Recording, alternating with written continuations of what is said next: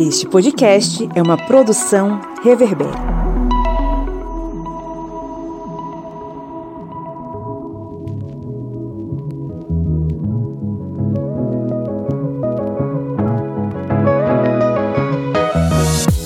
Olá, ouvintes, sejam muito bem-vindos e bem-vindas ao podcast do Historiante, seu podcast sobre as ciências humanas, seu podcast sobre vários assuntos. Eu acho que é um podcast hoje que fala sobre tanta coisa que eu não sei nem como eu posso defini-lo. Eu sou o Pablo Magalhães e estou aqui mais uma vez nessa missão maravilhosa de provocar os seus neurônios para pensar melhor e mais criticamente esse mundo maravilhoso em que nós estamos enfiados. E estou acompanhado aqui pelo seu Kleber Roberto. E aí, pessoal, beleza? Tô com as notícias aí, umas fake news, dizendo que o pessoal lá de Fortaleza já inventou uma nova musiquinha, viu, gente? Para a próxima eleição, é Bolsonaro é norte, Bolsonaro é nordeste. Gasolina 7, gasolina 7. Muito bem apropriado. Muito bem colocado. Senhora Bia Siqueira. Olá, gente. E aí? Eu não sou tão criativa quanto o Kleber para fazer introduções, mas eu tô aqui de novo. E a senhora Lídia Verônica. Oi, oi. Estamos aqui mais uma vez para o nosso episódio especial sobre a Latinoamérica. Você que está chegando hoje ao podcast do Historiante, saiba que aqui a cada mês ou não, a cada 45 dias, a cada 60 dias, enfim, em alguma periodicidade não definida, nós produzimos aqui um episódio chamado de Geopolítica na Latinoamérica e passeamos, trafegamos pelas notícias e pelas efemérides que acontecem nos países latino-americanos, sempre, obviamente, partindo de um pressuposto histórico, sociológico e filosófico para entender um pouquinho o que está rolando nesses países, né, e como a gente pode compreender as forças que atuam nesses estados latinos. Então, bem-vindos a mais uma mais um episódio aqui da Geopolítica na Latinoamérica. Hoje a gente vai dar um passeio sobre os países latino-americanos de um modo mais amplo, mais geral, a partir de duas questões fundamentais que são a vacinação, como as coisas estão acontecendo e como a vacinação está andando, e também vamos falar sobre a questão econômica, não é? Porque o bolso de todo mundo está doendo nesse processo e não é só no Brasil não, os nossos hermanos latino-americanos também estão passando por isso. Mas antes de a gente entrar no conteúdo, vamos para os nossos recadinhos.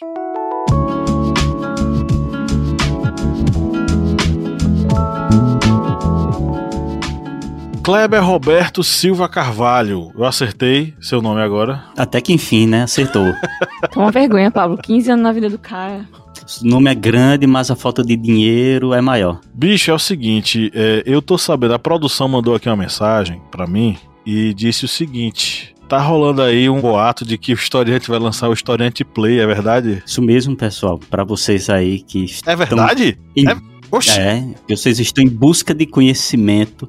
O conhecimento é aqui. Deixa de conversa, Cleber. Agora incorporou, incorporou aqui o Mr. Butini. E agora lá vai, porque nós iremos implantar o Historiante Play, que vai ser no próprio YouTube, mas apenas para quem seja membro do historiante e olha só gente para fazer parte do historiante play é mais barato que eu acho que 2 litros de gasolina em determinados locais porque vai ser a partir de 14 14,99, viu, gente? É 14,99. O gerente endoidou, o gerente tá, tá louco. 14,99 são os novos é, 9,99, né? É só 2 litros de gasolina, se você pensar bem. É 2 litros de gasolina que você não vai conseguir nem na da padaria. região que você mora, realmente é, é isso aí mesmo, viu?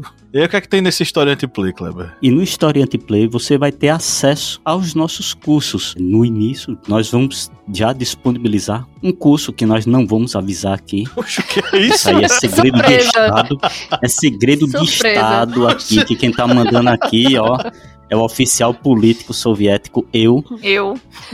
E vamos a gente vai revelar quando tiver já disponibilizado lá nas nossas redes sociais. E você pode acessar e vai fazer esse curso. E os outros cursos vão ser disponibilizados também nesta plataforma. E vocês vão assistir no momento que quiserem, aonde quiserem, vocês podem estar ali no caixa do banco, vocês podem estar ali filando o almoço no, no trampo, ou então até dando aquela espiadinha ali do lado, no trabalho ali, se um patrão, o gerente estiver vendo você, opa, vou estudar aqui, você vai ter acesso aos nossos cursos dentro do Historiante Play e com essa vantagem de ser apenas apenas, gente, 14,99. Repeta aí, Pablo. 14,99 para me ouvir, que Mr. Botina aqui tá surdo. Você já falou, cara. É Mas diz aí que eu não estou- 14,99. Isso, isso mesmo, 14,99. Você vai ter acesso ao conhecimento aqui no Historiante. Você vai poder estudar na fila da balada. Quer dizer, não Pois pode é. balada, né, gente? Mas claro, é, você também tem. é, o Historiante Play tá aí rolando, né? Vai, vai acontecer aí, eu não sei se já, quando a gente publicar esse episódio ele já, tá, já vai estar funcionando, mas fica o convite para que você possa acessar. São cursos online que nós produzimos aqui no Historiante, todos eles com certificado de 30 horas acadêmicas, que você vai poder cursar né, através dessa assinatura. São vários cursos, são até onde eu contei, tem oito cursos lá no Historiante Play. Então aproveite, é baratinho e nos ajuda a manter o projeto. Mas claro, nós temos também uma galera que nos ajuda a manter o projeto com o nosso Apoia-se, né, Lídia Verônica? É isso aí, galera. Vem apoiar nosso projeto. Com apenas quatro reais você já apoia nosso projeto e participa do nosso grupo secreto lá no Facebook e se torna parte também do projeto, né? E você também tá ali todo mês participando de sorteios de livros que nossas editoras parceiras mandam pra gente. E, enfim, é, o apoiador ele, ele, ele não só ajuda monetariamente o projeto, mas como também participa intelectualmente da construção de alguns diálogos e algumas programações da gente, né? Então seja um apoiador e não só apoie o projeto financeiramente, como também agregue valor, né, ao nosso conhecimento, ao nosso conteúdo. Agregue valor, camarote. Exatamente essa essa referência. Ok, então pega o recado aí da Lídia Verônica, torne-se apoiador, você vai ter acesso a um conteúdo exclusivo, né? Tanto mini cursos que são feitos apenas para apoiadores, quanto podcasts, vídeos, enfim. Além do nosso famoso sorteio mensal de livros, que, enfim, todo mês tem aquela expectativa, quem vai ganhar, quem não vai ganhar, enfim. Muita gente já recebeu e o próximo pode ser você. Inclusive, o livro que vai ser sorteado muito em breve é o que eu tô lendo, né? Que é sobre energias renováveis e tal. A gente já falou dele aqui. Maravilhoso, gente. Sério, eu assinaria só pra ganhar isso. Brasil Paraíso Restaurável. Isso mesmo. Brasil Paraíso Restaurável, do Jorge Caldeira, Júlia Marisa e Luana Chabib. Como fala? Luana Chabib. Isso mesmo. enviado pra gente pela editora Sextante no seu selo Estação Brasil. Um grande abraço aos nossos amigos da editora Sextante, obrigado pelo envio desse livro. Em breve vai ter conteúdo lá pra vocês conferirem um pouquinho sobre o que é o livro. Eu já fiz alguns stories. Bia Siqueira está intimada a fazer também, né, esse conteúdo pra vocês. Em breve, breve, breve. Vocês podem acompanhar lá no nosso, nos nossos perfis nas mídias sociais. E vamos mandar aquele abraço para os nossos apoiadores, porque apoiador, além de participar do sorteio mensal de livros, além de receber conteúdo exclusivo, ainda recebe um abraço, um alô aqui em cada episódio. Hoje a gente vai mandar aquele abraço para o Clécio Cunha Mendes, o Edson Luiz, a Eugênia Fê Cabral, né, nossa amiga Eugênia Fê Cabral, e ao grande Frederico Januzzi, que está sempre aí acompanhando a gente lá no Instagram, está sempre acompanhando a gente lá nas mídias sociais. É, Eu queria mandar um abraço especial também para uma apoiadora que interage com a gente muito lá no, no Twitter, que foi a Verônica Cruz Hertel. Verônica, eu espero ter falado o seu nome corretamente, né? Verônica Cruz Hertel. Ela cobrou da gente uma caneca do historiante. Ela tá certa. Ela é nossa ouvinte assídua, toda semana tá colada com a gente, tá com o fone de ouvido ligado na gente e diz que quer uma canequinha do historiante. Ela tá certa. Eu tenho a minha. Acho Porque, que ela tá assim, certa. Você não acha que é revoltante você ouvir um podcast e não poder estar tomando um café oferecido pelo nele. podcast? Eu acho. eu acho absurdo. Verônica, nós recebemos o seu recado, inclusive a gente respondeu lá no Twitter, a gente vai providenciar aí uma canequinha para os apoiadores também. E que bom que você gostou da nossa canequinha, a gente tem um carinho muito grande por ela, tá? O outro apoiador que interagiu muito com a gente foi o Ronivon, querido Ronivon. É, Esse foi no Instagram, não foi? foi, o Ronivon compartilhou aí um material nosso, enfim. Ronivon, um abraço também pra você. Eu já acabei mandando abraço pra um bocado de apoiador, foram Sim. seis aqui.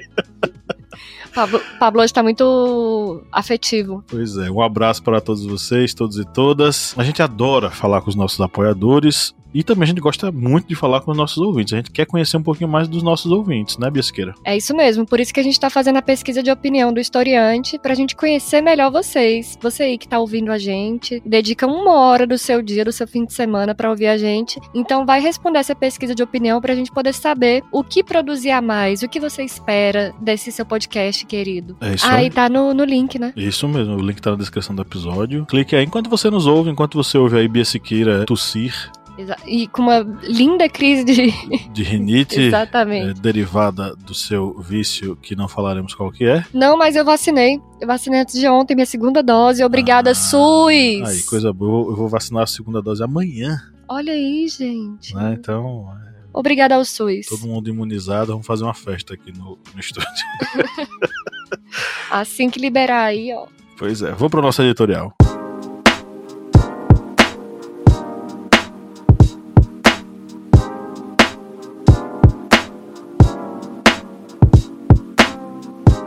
Hoje é dia de mais uma vez passearmos pela Latinoamérica, esse continente maravilhoso que temos a honra de chamarmos de casa. Nosso voo vai ser um pouco mais alto do que das últimas vezes. Ao invés de pousos em determinados países, vamos tentar olhar de forma geral como a economia e a vacinação caminham na Pachamama. A América Latina avança devagar na vacinação contra a Covid-19, enquanto o Chile já iniciou a aplicação da terceira dose da vacina contra a doença da população idosa, o Haiti completou a imunização de apenas 341 pessoas. Esse foi o número de vacinas da Janssen, de dose única, que chegaram ao país mais pobre das Américas, segundo a OPAS, a Organização Pan-Americana de Saúde. Os dados da OPAS do dia 14 desse mês indicam que o Haiti aplicou até o momento 14 mil doses para uma população de 11,5 milhões de pessoas. Entre os 20 países que integram a América Latina, os que mais vacinaram contra a Covid-19 foram o Uruguai, com 143,3 doses a cada 100 pessoas, o Chile, com 139,08 a cada 100 pessoas, a República Dominicana, com 97,54 e Cuba, com 97,13. Os dados são do All World in Data, algo como Nosso Mundo em Dados em português, um projeto do Global Change Data Lab, uma organização sem fins lucrativos com sede no Reino Unido. No Brasil, chegamos hoje, quinta-feira, dia 26 de agosto, a 26,8% da população, está bem longe aí dos 70% mínimos para garantir uma imunidade coletiva. Imunidade coletiva de verdade, tá, gente? Não é imunidade de rebanho por contaminação. Enquanto isso, o investimento estrangeiro direto na América Latina e no Caribe em 2020 foi o menor em mais de uma década, em consequência da crise econômica gerada pela pandemia, segundo a Comissão Econômica para a América Latina e o Caribe, a CEPAL. A região recebeu 105,5 bilhões de dólares, algo em torno aí de 552 bilhões de reais, o que equivale a uma queda de 34,7% em comparação com 2019. A cifra representa também uma redução de 52% em relação ao máximo histórico alcançado em 2012. No Brasil não foi diferente, tá? O aporte de capital estrangeiro diminuiu 35,4% no ano passado em comparação a 2019. Em valores absolutos, a porcentagem representa uma queda aproximada aí de 24 bilhões de dólares nos investimentos externos. Isso representa o pior patamar em 12 anos. E aí vai parecer contraditório o que eu vou falar aqui agora, mas o indicador de clima econômico,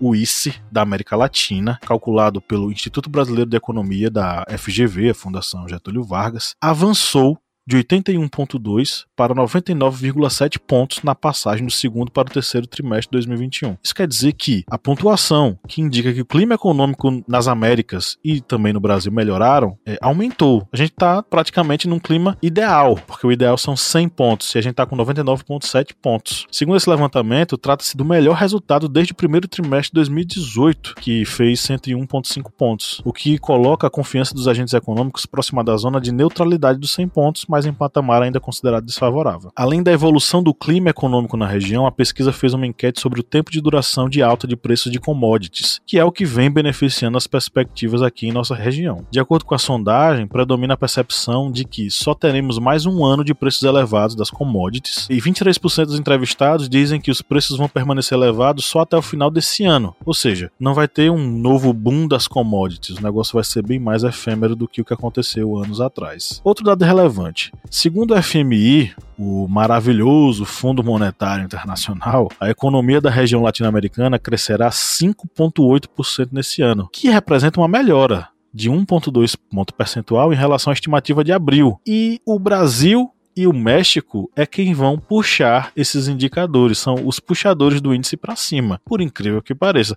Mas sabe o que é interessante nisso? Nós temos dados indicativos de uma melhora econômica, mas as filas do osso nos açougues continuam aumentando. Os preços dos alimentos permanecem disparando. Os combustíveis estão salgadíssimos. Fragmentos de arroz são vendidos em supermercados por terem preço mais acessível aos mais pobres e por aí vai. Isso não é exclusividade do Brasil. A América Latina toda está sofrendo com isso. A América Latina se recupera economicamente. Os dados mostram isso. Mas quem realmente consegue morder esse bolo econômico?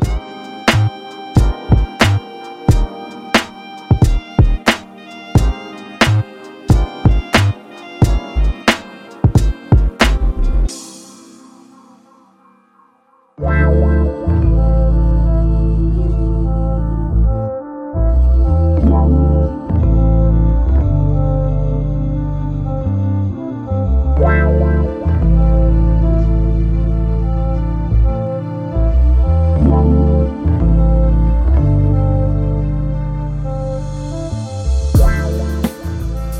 Dessa economia que depende tanto das commodities, somente uma elite é que vai morder essa melhora econômica, porque nós vemos que se o valor dessas commodities elas aumentam, elas vão aumentar em dólar. Isso o petróleo é assim, a soja é assim, o trigo é assim. O trigo, o Brasil não é produtor, mas a Argentina, outro país latino-americano, é grande produtor de trigo. E como estamos falando da América Latina, né, não custa nada incluir nossos hermanos. Mas quando essas commodities, elas aumentam seu preço em dólar, isso tem reflexo no consumidor brasileiro, por exemplo, que consome não em dólar, mas em reais. Por isso nós vemos que determinados itens, eles subiram preço e se mantiveram preços altos. Um exemplo disso é o óleo de soja. O óleo de soja, no ano passado, ele teve essa disparada de preço, chegando até ali próximo dos 10 reais. Teve uma leve redução, mas ainda continua sendo um item que um frasco de 900 ml continua custando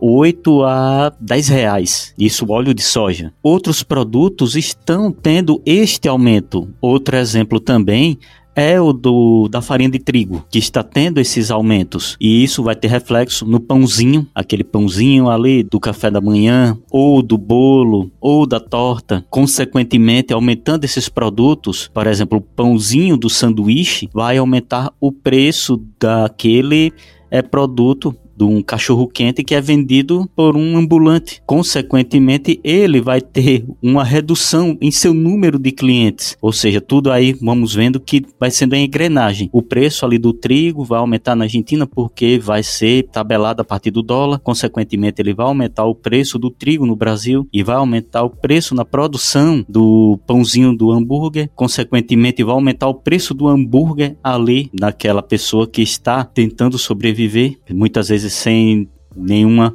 nenhum MEI ou carteira assinada e consequentemente ele vai sentir que vai ter uma redução na venda dos seus produtos. Então, só novamente embasando o que eu disse no início, que é a pergunta, quem vai fisgar essas vantagens econômicas novamente, infelizmente, serão as elites. É isso aí, né? A perspectiva do PIB, de valorização ou não do real, ela influencia, é, óbvia, é óbvio, né, na, na economia nacional e na pequena economia. Porém, quem realmente lucra e, e tem um forte impacto nisso sofre um, um, impacto nisso são os grandes empresários, né? Então, o comerciante local, o dono da vendinha, as pessoas que dependem da sua força de trabalho ainda vão ser prejudicadas. E, e eu sei que parece que a notícia é boa, né? Ah, vai aumentar, vai melhorar. Mas tá tão difícil acreditar, né?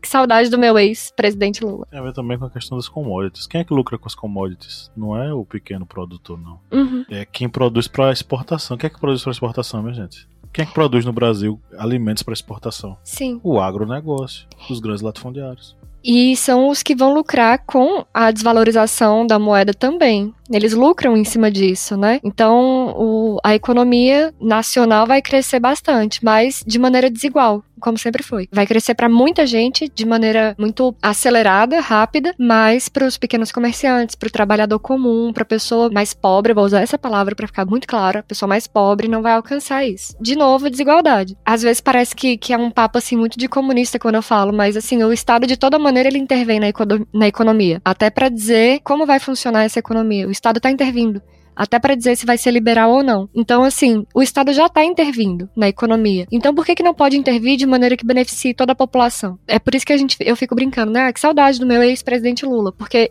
a intervenção estatal na economia sempre existiu, só que para beneficiar as pessoas e diminuir a fome no Brasil, só quem fez isso foi os governos de esquerda, que foi quando a gente saiu do, do mapa mundial da fome. Mas já voltamos, infelizmente. Enquanto isso, a fila do, do osso cresce, né? E cresce de uma forma extremamente absurda, até porque o osso que era usado para descarte, ele passa a ser item de alimentação comum diária das famílias brasileiras, né? E além disso, né, a gente vê o reflexo disso nas notícias. Não sei se vocês já perceberam que tá se tornando muito comum notícias do tipo como fazer comida com restos. É, alternativas para não usar gás. Isso. Né? De maneira bem perigosa. E eu acho isso muito é, permissivo. Irresponsável. E, e, não, mas é porque essa maté essas matérias, para mim, elas estão permitindo que o governo ele se, se apodere desse discurso do, da austeridade, uhum. da austeridade, entende? O tom do jornalismo é muito absurdo, eu acho, assim, é, não mostra imparcialidade alguma, que é do tipo, por que que brasileiros estão escolhendo comer menos? Não, ninguém tá escolhendo comer menos. Isso não é uma escolha. Escolha seria se a gente tivesse, de fato, o poder econômico para decidir isso. Mas se não existe essa decisão, porque a pessoa não tá comendo menos porque ela quer, ela tá comendo menos porque não tem dinheiro. Então não, não é uma escolha. É que nem aquela questão que surgiu recentemente na internet sobre aquelas blogueiras que fazem jejum, né? Como isso é elitista? fazer jejum. Eu escolhi não comer. Porque você não pode pagar um mercado?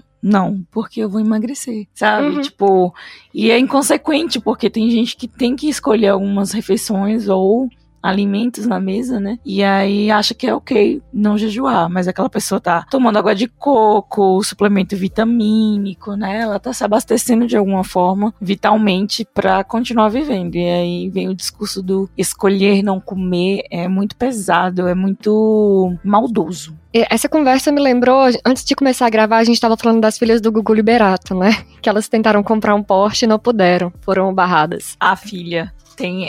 São duas. Mas foi só uma, né? E aí tava, nessa, tava tendo esse debate na internet e vazou um vídeo delas, que era pra justiça. Elas reclamando, né, que não puderam comprar um Porsche, tiveram que comprar um carro de apenas 200 mil reais. Em seguida, essa notícia, e em seguida uma notícia dizendo que um médico relatou ao jornal que uma criança foi, foi hospitalizada por subnutrição. A criança não queria comer porque ela sabia que a mãe dela não ia ter dinheiro para comprar mais. Então, para você ter noção assim da, da dimensão do problema, uma criança de, sei lá, 8 anos, eu acho, escolhendo não comer porque ela sabia que a mãe não teria dinheiro para comprar mais. Então, sabe, para mim é uma coisa tão absurda e tratar isso numa, de uma maneira tão leve. Ah, não, ah, as pessoas pararam de comer porque aí. Leviano, na verdade irresponsável. É todo esse reflexo, é exatamente a questão. A gente lembra até um pouquinho do nosso último podcast sobre consumismo, mas falando, voltando aqui para o debate América Latina, a gente lembra que essas crises econômicas que está ocorrendo na América Latina, mesmo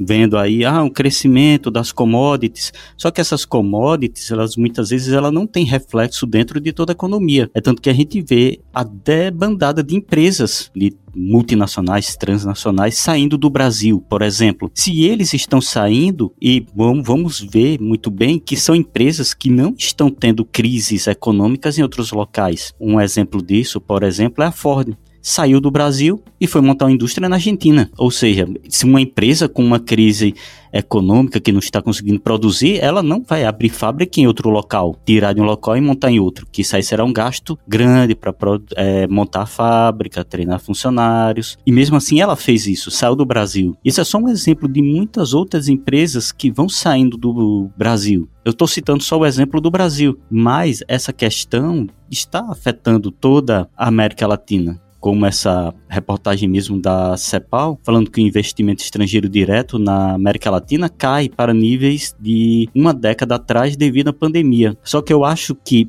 pode ser em outros países que está caindo. Não é nem eu acho. A gente não vai trabalhar com achismo aqui, ninguém é Sherlock Holmes. Se você abrir reportagens, você vai ver em qualquer site as empresas já falando da crise econômica em 2019. Em 2019, ou seja, antes da pandemia, o Brasil já estava enfurnado em uma crise econômica. A pandemia só fez, digamos, ser a gota d'água para Sony sai do Brasil, Panasonic sai do Brasil, Ford sai do Brasil, é, teve aquela montadora, acho que é a LG, sai, LG ou foi Motorola, vou até confirmar aqui, é uma empresa de celulares eletrônicos, é, sair do Brasil também, uma empresa também de cimentos, que cimento a gente sabe que é, digamos, a ponta ali da infraestrutura, saindo do Brasil também. Ou seja, se a gente vê que as empresas estão saindo do Brasil, não foi por uma questão somente da pandemia, eles já estavam sentindo esse impacto anteriormente. Não, sem dúvida. Já estavam sentindo a economia. E eu, tem outra coisa. O, as commodities estarem crescendo e o aumento das, das, vendas estarem crescendo, isso não quer dizer necessariamente que exista uma, um desenvolvimento de uma forma igualitária para todo mundo. É exatamente isso que eu ia falar agora. Porque quem exporta é quem recebe essa grana toda. Não é o, o, fazen, o pequeno fazendeiro que tem um lote de terra que está cultivando. Ele não produz para exportação. Quem está ganhando grana é quem está exportando. E aí você vai ter um aumento nos preços dos alimentos a nível nacional uhum.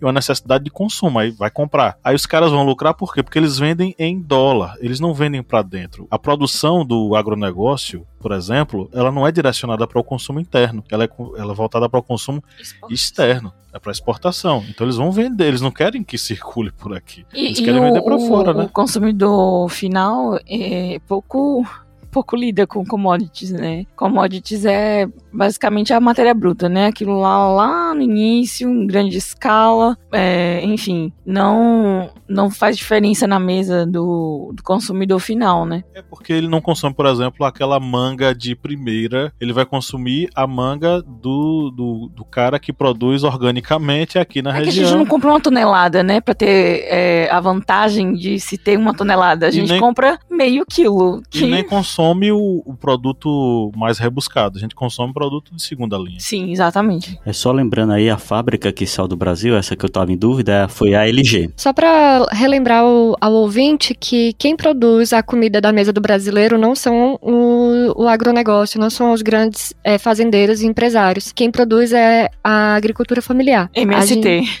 exatamente. A gente consome, o que a gente consome é da agricultura familiar. Então, as grandes fazendas, a gente está numa região onde tem uma fazenda de exportação enorme. Não vou citar nomes porque eu não estou sendo patrocinado. Mas enfim, eles não, não produzem pra gente consumir aqui, eles produzem para exportação. É uma empresa enorme, enfim, conhecida nacionalmente, e a gente não vê esse reflexo aqui de maneira alguma. Quem dera. Né, a gente consumisse frutas mais baratas aqui. Sim, é, recentemente é, o ex-presidente Lula visitou o assentamento Che Guevara, né, em Pernambuco. Ele ficou é, surpreso é, não é novidade, né? Mas é, eram toneladas e toneladas de alimentos, né? Como eu posso dizer, não é puro a palavra. É orgânico, né? É saudável. E alimentou, vai alimentar, né? Milhares e milhares de famílias ali, aquela produção é, familiar, né? A agricultura familiar, que é com fundão de pasto, enfim, aquela comunidade que vive ali de forma simples, mas ao mesmo tempo rica, né? Porque não falta alimento para eles. E consequentemente eles dividem o pão, né, com aqueles que precisam. E nos governos é, em que o PT estava, né, na, na liderança, né, no governo, né? O governo petista, ele, ele investiu muito nisso, né? Na, claro que o agronegócio crescia, né? Não, não havia uma disputa injusta. Muito pelo contrário, né? O agronegócio ele se mantém até hoje grande e crescente. Mas assim, o pequeno produtor, que é o que pode chegar na nossa mesa de uma forma mais é, saudável, né? Ele teve mais oportunidades de crescer, de ter a certeza, né, de que seu chãozinho não ia ser tomado do dia para noite, de que ia poder produzir nessa quantidade, né? E servir ao, digamos assim, ao seu país, né? Porque o agronegócio não é nem um pouco patriótico, né? Como muitos bolsonaristas pregam aí o patriotismo. Na verdade, é o MST que serve o seu próprio povo.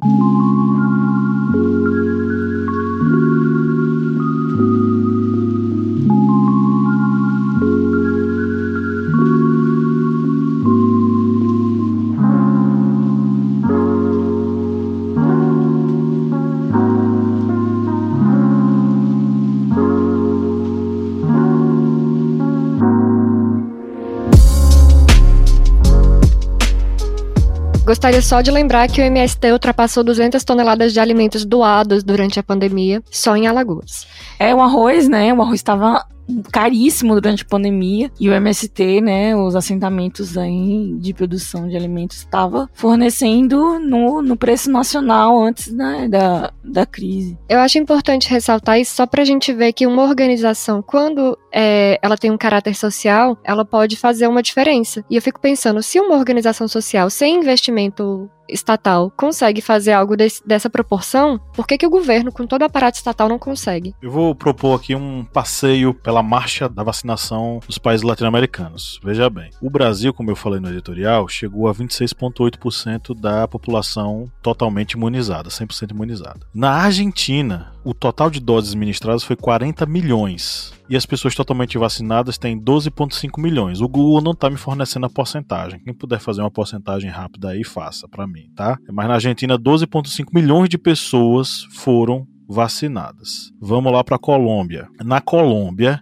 28% da população está vacinada. Veja como tem um padrão ali, tá entre 20, 25, 30% da população completamente vacinada. Vamos lá no Peru, que foi tema recentemente de uma geopolítica na Latinoamérica. 23,5% da população peruana está totalmente vacinada. Isso equivale a 7,63 milhões de pessoas lá no Peru. Vamos aqui no Uruguai. Olha a diferença do processo de vacinação. No Uruguai, 71,7% das pessoas foram completamente vacinadas. Ou seja, no Uruguai já se atingiu a meta de vacinação. Claro, a população uruguaia é bem menor. O total de doses que foram ministradas foi 5,38 milhões e 2,48 milhões de pessoas estão completamente vacinadas. Mas do Uruguai para o Brasil existe uma diferença absurda. Enquanto o Uruguai está aí com mais de 70% da população imunizada, no Brasil nós temos 26,8%. Isso vai ser muito parecido com os outros países. Outro país que está bem avançado no processo de vacinação é o Chile. 70% da população já foi vacinada, ou seja, 13,3 milhões de chilenos já foram vacinados. Não sei se já passou pela Bolívia. A Bolívia, 20% também da população vacinada. Vamos lá na Venezuela. Vamos ver os dados da Venezuela. Na Venezuela,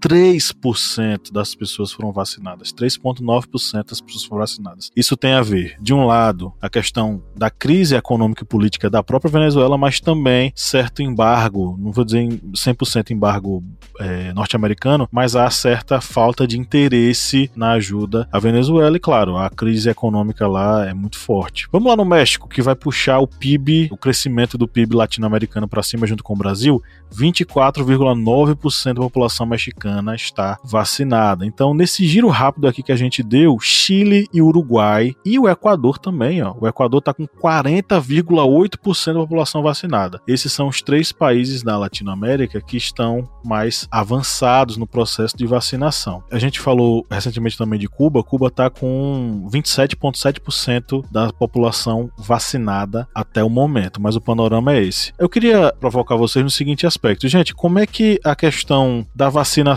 e da velocidade da vacinação pode, por exemplo, influenciar no retorno econômico do país, tanto aqui quanto fora daqui? A gente está vendo alguns memes né, na internet, assim, quando Guedes entrou, ele era o ministro é, da economia do país, do, da oitava economia do mundo, e agora está na décima quarta, né, décima segunda economia. Enfim, só caindo no ranking, né? E não é só no quesito economia, né? Porque a gente sabe que muitos países ou muitas empresas multinacionais, enfim, como é o caso da Ford, né, da LG, elas deixam de investir num país que tá com a economia caindo, né? E não só isso, né? O, tem, a gente tem caído no ranking em vários setores, né? Não só na economia, mas como na popularidade. A gente deixou de ser aquele país que mediava conversas. A gente deixou de ser aquele país que estava em, em reuniões grandes, né? Com grandes grandes potências e a rainha pedia: não, não, troca aqui, Estados Unidos vai para trás, senta aqui do meu lado, Lula. Desculpa falar Lula, né? Mas na verdade é, eu queria dizer Brasil. Enfim, a gente já não é mais o favorito para dialogar, para estar numa mediação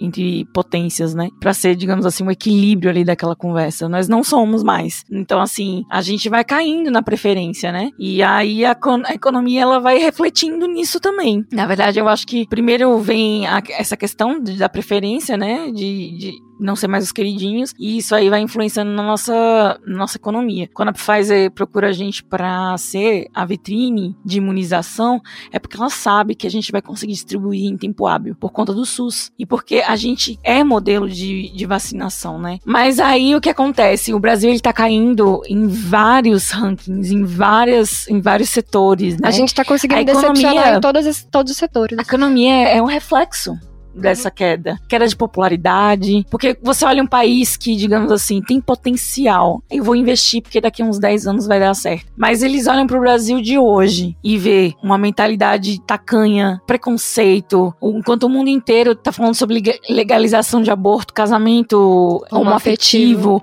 O Brasil, que já estava caminhando, né, com essas pautas, de repente começa a regredir. Ou seja, é um país que está em retrocesso, não em ascensão. E aí isso vai afetar diretamente na nossa economia, não tem como. E a velocidade da vacinação também. Sim, a, a questão da vacinação é só mais um reflexo.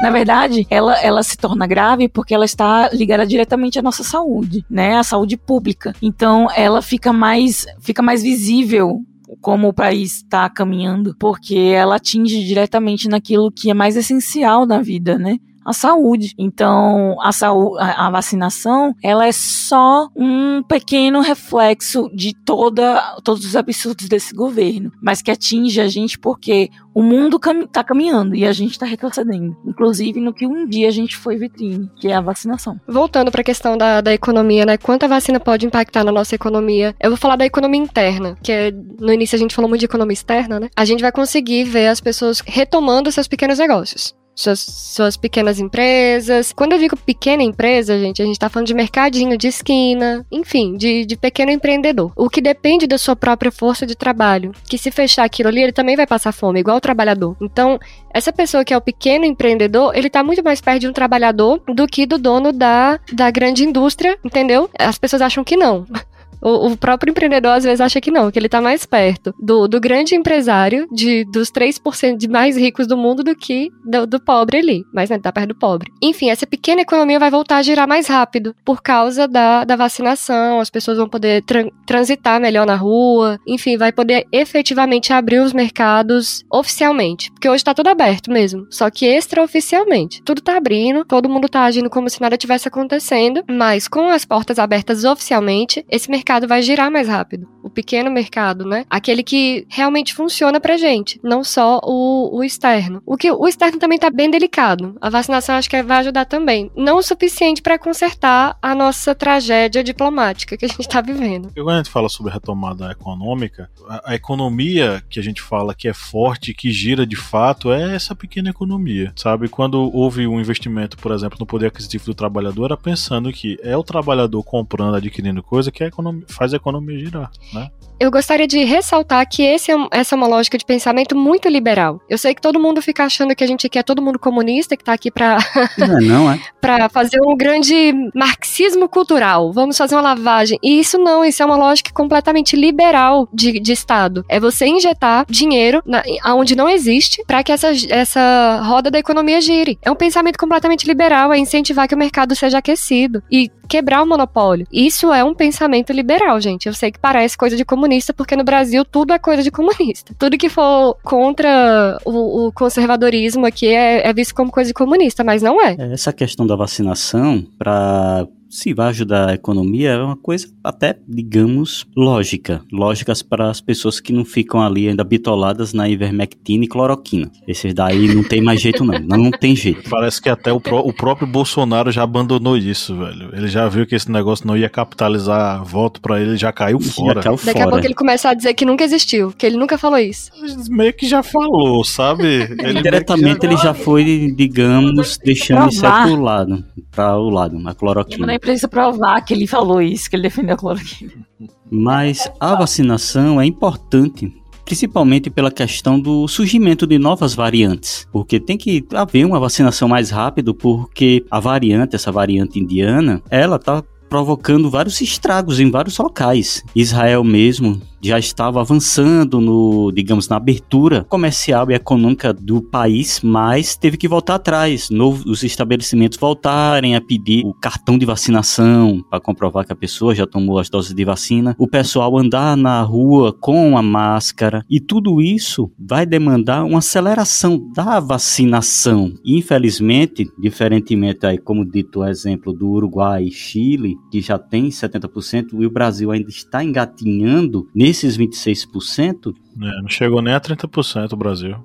É muito triste porque assim o Pinheiro também é um grande genocida, né? E a gente tá perdendo para ele, que é o presidente do Chile, no caso. E essa variante Delta, ela precisa das duas doses para ter uma imunidade maior, porque com uma dose só de vacina, a imunidade ainda é bem baixa. Estou até procurando aqui a imunidade da variante Delta e tanto, por exemplo, no site aqui saúde.ig já diz que imunidade de rebanho é impossível com variante Delta. Já era impossível com as outras variantes, mas com a Delta diz que é totalmente não dá nem para imaginar se fazer isso, porque é impossível por causa da velocidade de contaminação e tanto com essa variante ela vem provocando o lockdown, fechamento comercial em vários outros países, em vários locais, no Brasil não deve ser diferente, infelizmente, já que o Brasil, além de ter uma população negacionista muito grande, infelizmente, ainda tem essa questão da lentidão da segunda dose. E muitos países e até estados no Brasil já estão aderindo à terceira dose para se proteger. Porque é uma coisa até lógica. Se está tendo variantes do Covid, pode sim haver um risco de ter variantes que têm um escape imunológico. Ainda não é uma certeza, porque como diz aqui até uma reportagem no site saúde.abril.com.br, diz que ainda os pesquisadores não têm um comportamento certo de como o vírus vai agir, mas pode ser que sim, eles tenham um escape imunológico. E se tiver um escape imunológico de alguma variante, essas vacinas, aí vocês já imaginam né, o que vai ser. Pesquisar uma nova vacina, produzir a nova vacina, distribuir essa vacina, aplicar, e tudo isso vai demandar o quê? Dinheiro, recursos financeiros que poderiam estar sendo investidos em outras áreas, mas aí vão ser novamente enviados para a saúde para tentar barrar uma possível nova variante. E para evitar novas variantes, é máscara e vacina.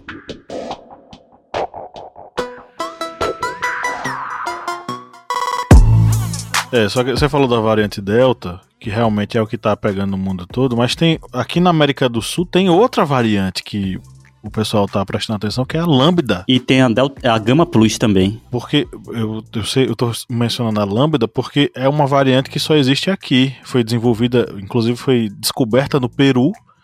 E é uma das que estão sendo estudadas para saber quais são as os desdobramentos dela, o que é que ela pode trazer, que pode é, piorar o quadro. Eu perguntei sobre essa questão da economia é, em relação à vacinação, porque as duas coisas estão conectadas. Se não há uma vacinação rápida e a, a imunização da população, dificilmente o processo de retomada da economia vai ser bom os dados do PIB é, puxados para cima e a identificação do Brasil, por exemplo, como um país que vai ter certa retomada econômica, isso está sendo observado, mas a nível macro, a gente já falou aqui, por mais que a economia volte a caminhar, isso não quer dizer que a população, a grande parte da população brasileira, vai retomar sua atividade econômica, gente. A gente está falando aí, por exemplo, em um crescimento econômico restrito para um pequeno grupo de um pequeno grupo econômico no Brasil, que é a galera do agronegócio. A galera do agronegócio não é o pequeno produtor, não é o pequeno agricultor, são pessoas com muita grana, com capital muito alto e que vão se sair bem no momento em que boa parte da população de baixa renda teve um uma teve na verdade perda no seu no seu, no seu poder aquisitivo, né? É, enfim, é, e tem outra coisa, um dos maiores investidores na América Latina, é, pelo menos um dos investidores que vem crescendo, aumentando o investimento aqui é a China inclusive em infraestrutura. A China consome as nossas commodities e investe em infraestrutura para ganhar em cima, né? Aí tem, tem em vista, por exemplo, a questão do 5G, que eu acho que a gente já debateu aqui em episódios anteriores. Essa disputa pela oferta do 5G, a tecnologia do 5G. A China tem muito interesse nisso, porque ela vai lucrar horrores com o desenvolvimento tecnológico. Aí imagine o seguinte: em quem a China investiria? Num país, por exemplo, que já está, como o Uruguai ou o Chile, com mais de 70% da sua população vacinada e que dá mostras de que rapidamente vai poder retomar as atividades, ou, de outro lado, o Brasil, que não vacinou nem 30% da população de um modo geral e que tem gente enfiando cloroquina no rabo, pensando que isso vai ajudar a melhorar. Essa é, é, eu perguntei muito nesse sentido, né? Os investidores eles vão estar é, e aí pensando com a cabeça bem liberal e vai ter aquele ouvinte nosso. É... Vai ter testão. Pois é, aquele nosso ouvinte que nos acompanha porque nós temos o nosso posicionamento mais à esquerda do espectro político vai dizer, vi aí os liberais aparecendo. Uhum. Mas é porque, gente, é, é uma conta bem simples e básica. Numa sociedade capitalista na qual nós estamos em, é, em, em, enfim, metidos, ou o capital ele entra, ou o investimento ele entra para fazer a economia girar e fazer com que a gente saia, por exemplo, desse processo da pandemia, ou vai ter trabalhador continuando aí pagando caro por várias outras coisas. Mas claro, é, lembre, lembrando o seguinte, o desenvolvimento econômico proposto pelo Paulo Guedes, ele mira justamente a a redução do poder aquisitivo do trabalhador e o aumento dos ganhos dos capitalistas. Uhum. Eu, eu gosto de deixar claro que esses pensamentos são liberais, sim, para pessoa que, que é mais leiga ficar mais atenta a isso. Não achar que tudo é esquerdismo, não achar que tudo é, é comunismo, né? E também para a gente que é de esquerda se reconhecer. A gente está dentro de uma lógica. Eu sou de esquerda, né? Eu nunca escondi isso é, a gente está dentro de uma lógica de economia global. A economia já é globalizada. A gente é obrigado, não tem escolha de ser de estar numa lógica capitalista ou não. Eu já estou inserida, já nasci aqui, né? Dentro de uma lógica global ainda. Então, assim, e, e eu ia retomar essa questão, Pablo, de que, assim, a gente está no, no mercado internacional vendendo commodity, vendendo produto bruto e, e, não, e, e só cresce nesse sentido não cresce no sentido tecnológico, a gente não cresce no sentido de, de criação de ciência, de criação de tecnologia, não. A gente só cresce no sentido do agronegócio. O quanto isso também é prejudicial para a nossa economia, pensando com a cabeça de liberal. E pensando também que nós estamos na periferia do capitalismo. A América Latina é a periferia do capitalismo, Sim. com a desigualdade absurda e associada a essa desigualdade econômica vem a desigualdade vacinal. Você viu aqui, a gente tem país lá na frente, tem país lá atrás no processo de vacinação. Gente, o Haiti é, conseguiu imunizar 100% pouquíssimas pessoas. Uhum. Então, além de tudo isso, ainda tem essa desigualdade vacinal que vai ditar quem é que retoma e quem é que não retoma a economia. Quem entra ou não no mercado globalizado. Vai, vai impactar nos dois sentidos, internacional e nacional. Então, a gente precisa olhar também com, com um olhar crítico de que ah, o agronegócio vai ser massa, vai abrir o. vai aumentar o PIB, a gente vai voltar para o mercado internacional. Mas vamos voltar como? Como curral dos Estados Unidos, como curral da China, como curral das grandes potências. Com os, os grandes latifundiários recebendo horrores em lucros uhum. e a classe trabalhadora tendo que minguar com o salário mínimo que não tem reajuste há alguns anos, reajuste eh, de fato, né? Talvez reajuste só no, no valor oficial, mas uhum. o, o, que a gente fala é o seguinte: mil e, mil e cem reais de um salário mínimo hoje, eles não correspondem a mil e cem, por exemplo, de cinco anos atrás. Ele vai corresponder a um valor abaixo, um poder aquisitivo menor. Então, o aumento que vinha sendo acima da inflação já passou a ser abaixo da inflação há bastante tempo. Então, o poder aquisitivo, eu não preciso dizer isso para vocês saberem que o poder aquisitivo da gente diminuiu drasticamente. O salário que antes você pagava aluguel se sustentava com comida, com combustível, com, com seu lazer, hoje ele não paga metade do que você pagava. Se você for ao mercado, você vai descobrir isso. É, Guedes disse hoje, não foi? Ou foi ontem? Ele disse aí esses dias. Todo dia ele fala merda. Todo dia. O que, que tem a luz aumentar? O que, que tem a luz aumentar? É isso, é um. Pra mim, é eu, eu teria muita vergonha de dizer que eu votei em Bolsonaro por, por causa do economista. Olha aí, vai sair amanhã nas capas de jornais. Bia Siqueira votou em Bolsonaro. que votou em Bolsonaro. Melhor, ah, melhor, pelo amor de Deus. Cientista social. Cientista política e social. Não, é o seguinte. Caso eu tivesse levantado a bandeira de votar em Bolsonaro por causa do economista dele, eu não sei com que cara eu olharia para as pessoas. Porque um economista que diz para mim que as fontes de energia não vai impactar na economia, que Que economista é esse, pelo amor de Deus? Pode xingar, Bia, pode xingar. Pablo Eu bota fico, eu fico revoltada às vezes. Eu Não fico, como é que nada. pode ser burro desse tanto? Pois é. A gasolina impacta, é óbvio que vai impa- impactar. A gente não tem trem aqui, a gente só faz transporte de comida, de tudo, por caminhão. Quando a gasolina. Na verdade, não vou falar nem a gasolina, a gente tem que falar combustível. Combustível Quando no os geral. combustíveis aumentam, aumenta o preço da, dos alimentos, Uhum. aumenta o preço de alguns serviços, aumenta o preço de tudo que depende de transporte. Então, inclusive, vi Brasil recentemente, é vi recentemente matérias dizendo que é, o pessoal que trabalha com aplicativos de mobilidade, que são motoristas, Uhum. né, é, é, seja de moto, seja de carro, eles não estão mais conseguindo sustentar o trabalho, porque o, a grana que eles gastam de combustível não compensa mais fazer as viagens. Com 7 reais Então, mo mototáxis, taxistas e, e motoristas de aplicativo vão ter que parar de, de, de rodar. E aí essa galera vai fazer o quê, minha gente? A gente já vê os, os entregadores de comida é, entregando de bicicleta. Eu ainda não vi a pé, gente. Se vocês viram a pé, me digam, tá? Eu já vi de bike, skate. Se o ouvinte já viu algum entregador entregar a pé, me avisa aí, por favor. Ai, uma vez em Brasília eu vi uma coisa muito doida. Eu fiquei. é minha cabeça absurdo explodiu. demais. E me lembra, é, é quase que um sketch do Porta dos Fundos. Eu Imagina tava aí. no metrô e tinha um cara com a mochilinha de, de lanche, né? Da, do, do aplicativo. O cara descendo no metrô com a mochilinha. É. E eu fiquei, meu Deus do céu. Isso em Brasília, tá, gente? Que, que as distâncias são absurdas. Absurdas. É só para embasar o que Pablo disse com relação a motoristas né, de aplicativo, tem a notícia aqui no G1, que é uma notícia até recente. Foi agora dia 18, agora estamos gravando aqui em agosto, dia 18 de agosto, dizendo no título, se aumentar mais, profissão acaba. A alta dos combustíveis já levou 25% dos motoristas de apps a desistir. O presidente da Associação de Motoristas de Aplicativo de São Paulo, Eduardo Lima de Souza, afirma que um quarto dos motoristas de aplicativo deixaram de trabalhar para as plataformas desde o início da pandemia, com base em números da Prefeitura de São Paulo. É um- uma notícia aqui do G1. Mas o guru da economia liberal, do governo liberal de vocês, disse que isso não influencia em nada.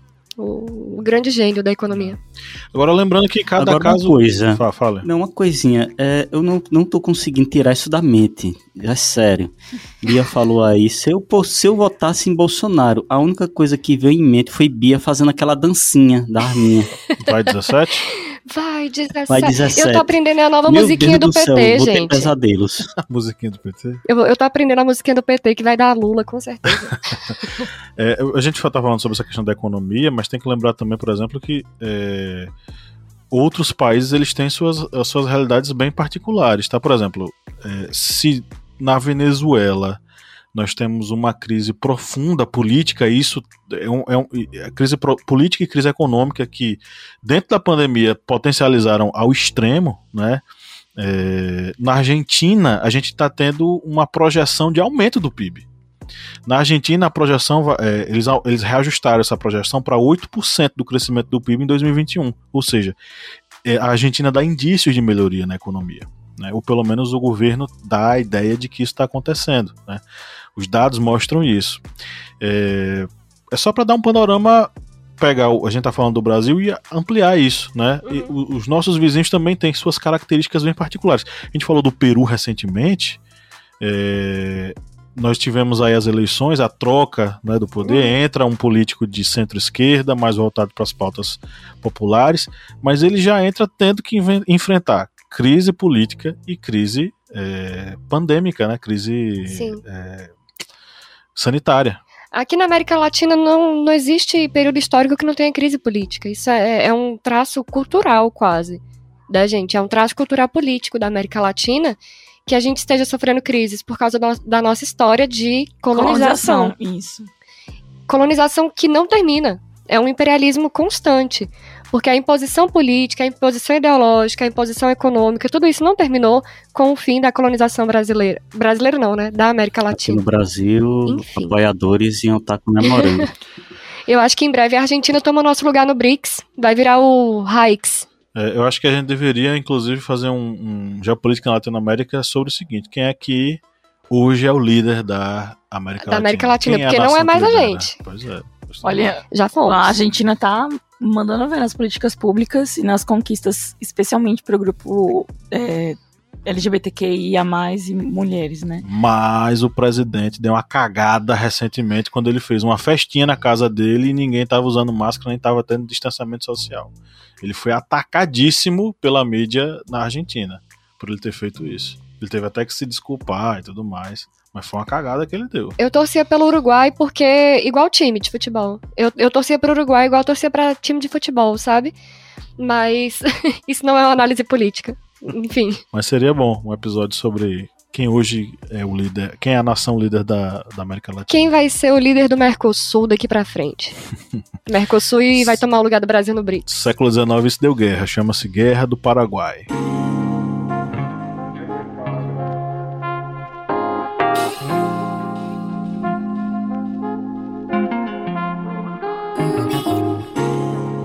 Vamos agora para as nossas indicações. Chegamos aqui na reta final da nossa gravação. Gente, o que é que vocês gostariam de sugerir para os nossos ouvintes, as nossas ouvintes que nos acompanham aí já próximo de uma hora, se já não passou aí no seu agregador de podcasts preferido? Eu tenho, eu tenho duas indicações hoje. Um é um documentário, é um documentário que eu vou indicar hoje do canal Fundação Oswaldo Cruz. Ele tem 23 minutinhos. Ele é bem antigo, de 1994. Eu achei ele aqui nas pesquisas aqui procurando para esse episódio, então dei uma assistida de assista assisti um pouquinho. Tem uma abordagem um pouco antiga, né? Teatro, mas tem, assim, muitos especialistas falando sobre a questão da, da, da revolta da vacina, é que bom, é bem interessante. Eu já passei em sala de aula, inclusive, é muito bom. É bom mesmo. E o papel, né, do Oswaldo Cruz na, nessa empreitada aí, na produção e enfim. É um marco histórico, né? Importantíssimo, inclusive, nessa questão do legado, né, da nossa, nossa PNI, né, na nossa Programação Nacional de Vacinação. Bom, para descontrair, eu vou indicar um filmezinho mais pop, mais. É, como eu posso dizer? Mais interessante, né? Mais animadinho. Que é Eu Sou a Lenda, de 2008, que fala sobre um vírus que a cepa né, desse vírus transforma o mundo, né, em vampirinhos que não podem vir à luz e, enfim, querem matar o amiguinho. É. é Lídia tá indicando aqui um filme sobre o fim do mundo. Sim, aí um virolo vira virologista vai tentar salvar a humanidade criando o quê? Uma vacina. Deixa eu falar uma curiosidade rapidão sobre esse, esse filme. Ele é baseado em um livro, né? Sim, sim, de 1954. Isso, ele é baseado em um livro. E no livro, no, no filme isso não acontece, tá, gente? Então, já tô dando spoiler. Enfim, no livro, o cara que é o contaminado e todas as pessoas são normais e ele não. Tem essa reviravolta, assim, de, de você pensar o seu lugar no mundo. Ele que é o estranho, não eram as outras. Entendi. Inclusive, o filme tem um final alternativo, né? Mas o final que principal, né, é, é bem interessante. E aí eu vou entrar talvez, quem sabe, numa teoria só minha. Por que uma brasileira vacinada? Vitrine para o mundo. Enfim, é uma atriz brasileira que faz papel de uma brasileira que tá lá pela Cruz Vermelha, né? E acaba salvando ele, enfim, e ela é a escolhida pra para ser a cobaia né, da vacina dele, na verdade a vacina final, né, que dá certo, a vacina que que tá na, na pela produção dele, né, é a que realmente vai salvar a humanidade. E aí eu acho que é, é um. É, como eu posso dizer? É, tem um duplo sentido aí, né? Como é que se fala? Tem uma referência. Porque uma brasileira é vacinada, entendeu? Então eu achei legal, enfim. Se o filme fosse produzido agora, já era isso, né? Ia ser outro. é, outra... qualquer pessoa ia ser ali, Argentina. Argentina.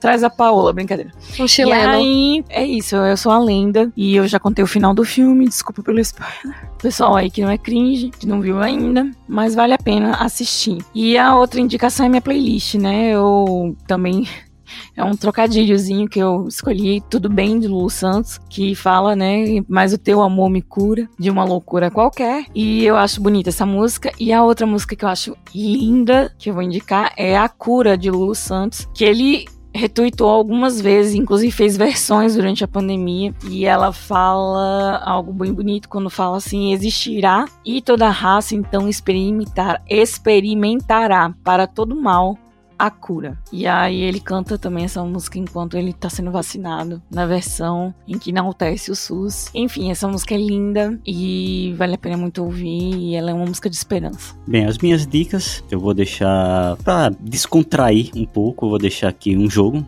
um RPG, que é o Orbe de Libra, que esse RPG ele é baseado em um reino fictício, que é o continente de Casa Nova. Mas dentro desse continente há várias influências latino-americanas. Vocês vão encontrar, por exemplo, Barões do Café e do Garimpo, é, cerrados, sertões, florestas. É, a gente pensou aqui que seria Barões da Pisadinha, Cleber. Você pode jogar ele escutando também Barões da Cultura. Pisadinha, é muito legal. É. Vai ser bem relaxante. Mas nesse jogo tem todas essas influências latinas. Logicamente, há elementos também fictícios, mas vocês veem que é um vocês vão ver que é um jogo ambientado para uma realidade do período entre o período colonial e período imperial, por exemplo, aqui do Brasil. Aí vou deixar essa dica aí para vocês jogarem e se descontraírem um pouco. E aqui como músicas, eu vou deixar a música Ninguém Regula América, com a música do Rapa, com a participação do Sepultura, e vou deixar também a música Vendavais, da banda Ave Sangria. Essa última também é uma homenagem a Paulo Rafael, né, o grande guitarrista que eh, faleceu essa semana e era guitarrista tanto de Aceu Valença como também da banda Ave Sangria. Aí eu deixo também essa última música, Vendavais, aí como homenagem a ele e para completar também essa nobre playlist. Não sabia que o baterista do Rolling Stones tocava pra.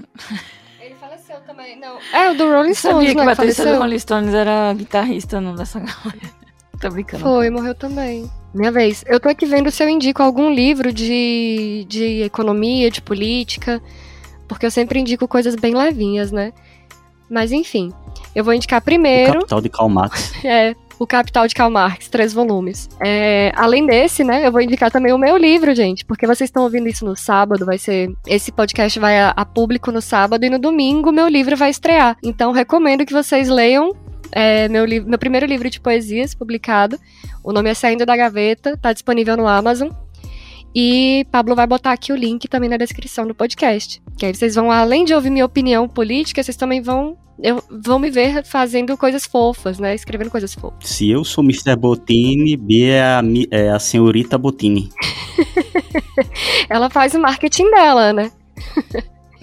e minhas músicas vai ser Mendal da Rihanna, que a gente tá- eu tô bem nessa vibe, bem nessa pegada. Rihanna que também é latina, né, vamos lembrar. E ABBA, SOS, um pedido de socorro. Mas ABBA também porque eles estão voltando depois de 40 anos de intervalo nessa carreira. Eles vão voltar a fazer shows e músicas inéditas. Isso aí, de volta aos embalos de sábado à noite, né? Uhum.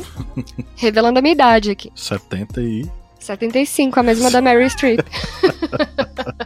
Bom, eu vou dar duas dicas aqui de filmes. Seguindo aí um ator que eu acho bacana, que é o Oscar Martinez. São dois filmes argentinos. Um deles é Viver Duas Vezes, que eu assisti com a minha esposa Lídia Verônica e ela dormiu e depois não, não retornou para concluir comigo o filme. Ele é dirigido e roteirizado por Maria Ripoll.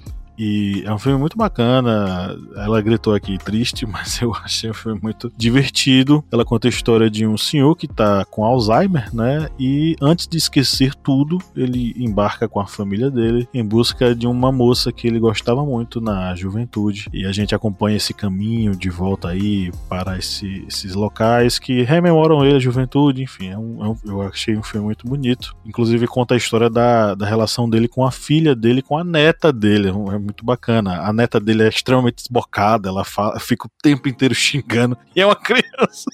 Eu- na Argentina isso deve ser permitido. Talvez. Sou eu da história. É eu na história, claramente. Porque vocês sabiam, né, que eu sou estagiária aqui do História. É um filme bacana. E o outro é, é um filme que esse eu não assisti, mas quero assistir e estou sugerindo aqui, né? Também com Oscar Martinez, que é o Cidadão Ilustre, que é dirigido pelo Gaston Duprat e roteirizado por Andrés Duprat, um diretor e um roteirista que, enfim, tem uma qualidade muito boa, né? E eu acredito e espero que esse filme também tenha essa qualidade também muito boa. O Cidadão Ilustre, ele conta a história de um cara que é um romancista, ele ganhou a vida contando histórias da região dele e em determinado momento da vida dele já idoso, ele retorna para a cidade natal dele para receber, receber a premiação de Cidadão Ilustre daquela cidade, né? E aí tem toda uma história desse retorno dele, né, para, enfim, para reencontrar várias situações da juventude. Para nossa playlist, para relaxar, como sempre, as minhas duas indicações são duas é, intérpretes latinas, a Melanie Espinosa e a Galanel. É, da Galanel nós temos Orritos Caramelo e da Mel Melanie Espinosa tem Moca. Né, que eu mandei para minha esposa que ela gosta de beber moca e eu achei que ela ficaria é, lisonjeada com a homenagem. Sim, eu entendi a referência. Adorei, amor. Melanie Espinosa Moca. E acho que é isso, fechamos a nossa playlist e fechamos também a nossa gravação de hoje. Eu queria dizer para você, ouvinte, que foi um prazer enorme ter você aqui conosco nessa mais de uma hora de gravação de podcast. Saiba que a gente sente os nossos coraçõezinhos quentinhos ao saber que você curtiu esse episódio, que você gostou desse episódio e vou fazer um convite para você. Pega aí o link da nossa pesquisa de opinião e responda aí, dê o seu, o que é que você acha da gente, deixa a gente conhecer um pouquinho mais de você, o que é que você gosta e o que é que você gostaria de ver aqui no podcast do Historiante. E claro, obviamente, se você se sentir tocado nesse seu coração. Seja apoiador, seja apoiadora no apoia.se barra historiante, saiba que isso vai nos ajudar e muito a manter esse projeto aqui rodando com muita saúde. Tá? Então é isso, e vamos dar, no... vamos dar o nosso tchau coletivo. Um, dois, três. Tchau.